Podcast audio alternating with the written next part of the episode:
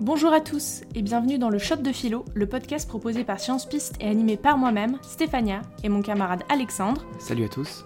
On est là pour vous faire réviser le bac de philo en traitant une des notions de programme en 5 minutes chrono. C'est parti Aujourd'hui, nous allons traiter le thème du temps. Lorsqu'on parle du temps, on pense tout de suite au passé, au présent et au futur. Ces trois dimensions sont justement au centre des films de Christopher Nolan, comme Inception ou encore Tenet, dans lequel le héros principal a le pouvoir de renverser le temps. Le cinéaste essaie de mêler ces trois dimensions qui sont en réalité très distinctes. Au bac, on ne va pas vous demander une définition précise du temps, puisqu'il en existe une multitude. Vous pouvez quand même citer les Confessions de Saint Augustin, où il met en avant un paradoxe. Alors que nous ressentons très bien les effets du temps, comme euh, le vieillissement par exemple, il reste très difficile de le définir c'est au moins une dimension du réel, un milieu indéfini et homogène où se déroulent les événements naturels comme bah, l'existence humaine. Ainsi, les principales tensions que vous pouvez explorer au bac concernent les liens entre l'écoulement du temps et la condition humaine, qui est mortelle. Est-il possible d'échapper au temps? Doit-on même chercher à échapper au temps? Tout d'abord, on pourrait se dire que le temps, c'est une mesure objective, quantifiable en jours, en heures et en minutes. Il est tellement régulier que des formules mathématiques et physiques utilisent la mesure du temps. Cet écoulement régulier du temps, il rend l'homme mortel. Le temps empêche l'homme d'avoir une vie infinie. Or, la mort fait peur aux hommes et leur fait se poser des questions. À quoi est-ce que mes actions servent si à la fin on va tous mourir? Existe-t-il une vie dans l'au-delà?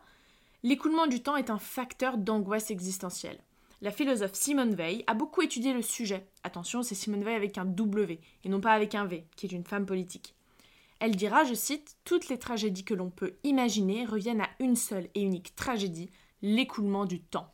Mais cette peur n'a pas empêché les hommes d'essayer d'allonger leur durée de vie, non? Exactement les hommes ont tout fait pour rendre leurs existences plus longues. C'est ainsi que grâce au progrès technique, par exemple, et le développement de vaccins, de médicaments, on est passé en France d'une espérance de vie moyenne de 45 ans en 1900 à une espérance de vie moyenne de 80 ans dans les années 2010. On citait Christopher Nolan, ces films sont aussi un exemple du désir des hommes à contrôler le temps. Heidegger dira, je cite, que l'on vit en regrettant notre passé et en craignant notre avenir. Ok, mais dans ta description, le temps est quelque chose de stable et d'inarrêtable. Pourtant, moi, euh, quand je fais quelque chose qui m'ennuie, donc euh, de la paperasse, euh, une heure me semble très long. Au contraire, lorsque j'adore ce que je fais, donc comme écouter des chefs de philo, une heure me semble très court. Nos ressentis influent sur notre perception du temps, n'est-ce pas? C'est justement les théories de Bergson et de Kant. Les deux philosophes différencient le temps objectif et le temps subjectif. Bergson appelle le temps subjectif la durée, et pour lui, c'est celui-là le vrai temps, qui n'est pas atteignable par la science. C'est le temps ressenti quand tu fais ta paperasse ou quand tu écoutes nos podcasts. La théorie de Kant va plus loin. Si comme Bergson, il considère qu'il existe un temps subjectif, que chacun ressent donc à sa manière, il précise néanmoins que tout le monde ressent le temps. Ça reste un sentiment universel. Côté scientifique, Albert Einstein a approuvé la relativité du temps, qui remet en cause justement le fait que le temps serait une mesure constante. Très bien, mais cependant, si les hommes ne pensaient qu'au temps et aux angoisses euh, qui lui sont liées, euh, la vie serait impossible. Et pourtant, la plupart des gens euh, vivent une existence paisible. Mais alors comment ça se fait? Eh bien, Épicure et Arendt vont nous aider à répondre à cette question. Épicure, dans son ouvrage Lettre à Ménécée, essaye d'expliquer comment ne plus avoir peur de la mort. Pour lui, il est inutile de fuir les effets du temps, puisque de toute façon ça arrivera. Au contraire, il faut se concentrer sur l'effet que justement on a beaucoup de chance d'être en vie. On doit en profiter au maximum. Vous connaissez euh, sûrement l'expression du poète Horace Carpe diem, chaque jour comme s'il n'y avait pas de lendemain. Et puis, Arendt nous montre que l'homme peut défier la mortalité en réalisant des œuvres immortelles, comme de grands tableaux, de grands bâtiments. Ces réalisations nous font exister même après notre mort.